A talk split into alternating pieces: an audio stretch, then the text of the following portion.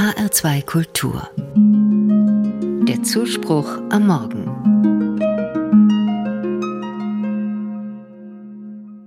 Schon übermorgen ist auch der Monat Juli wieder vorbei.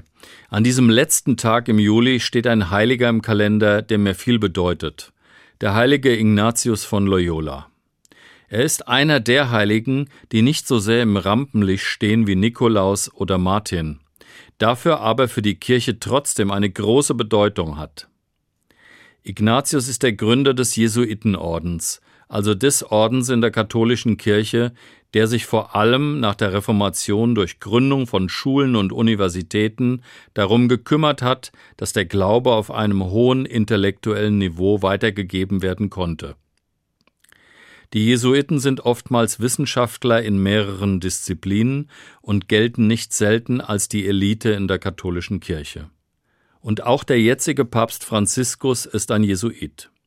In Frankfurt gibt es noch heute eine private Hochschule der Jesuiten, sie heißt St. Georgen, und ich hatte das große Glück, dort vor 30 Jahren studieren zu können.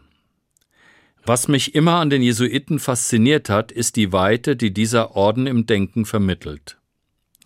Ein Grundsatz von Ignatius von Loyola lautet, wir können Gott in allen Dingen suchen und finden.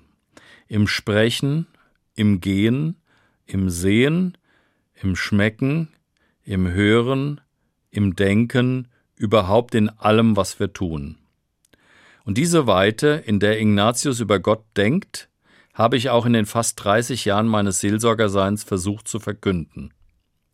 Das, was Gott in meinem christlichen Verständnis ausmacht, ist Liebe. In der Bibel heißt es sogar, Gott ist die Liebe. Wenn ich spreche, kann ich im Dialog mit anderen das Verbindende oder das Trennende sehen. Ich kann im Sprechen eine Brücke bauen oder eine Brücke abreißen. Das entscheidet darüber, ob Gott erlebbar wird. Wenn ich sehe, kann ich versuchen, das Gute in allem zu sehen oder das, was defizitär ist. Ich kann die Stärken oder die Schwächen des anderen in den Blick nehmen. Ich kann das Glas halb voll oder halb leer sehen.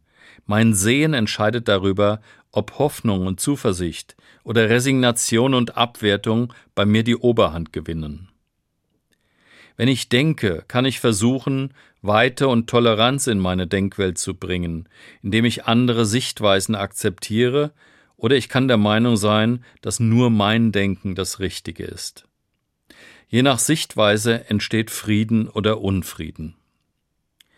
Gott in allen Dingen suchen und finden. Für mich ist Gott nicht nur in der Kirche zu finden. Ich finde Gott in Musik, die mir Trost gibt. Ich finde Gott in Gesprächen, in denen wir uns wirklich zuhören und beistehen. Ich finde Gott in der Stille der Langeweile, wo ich einfach einmal gar nichts tun will und muss. Ich finde Gott in der Unendlichkeit der Sternenwelt, in die ich abends hineinschaue. Ich finde Gott in einem schönen Urlaub. Ich finde Gott in allen Dingen, die mich aufbauen. Ignatius hätte wohl heute gesagt, Denk nicht zu klein von Gott. Gott ist viel mehr, als du jemals schmecken, riechen, denken oder sprechen kannst.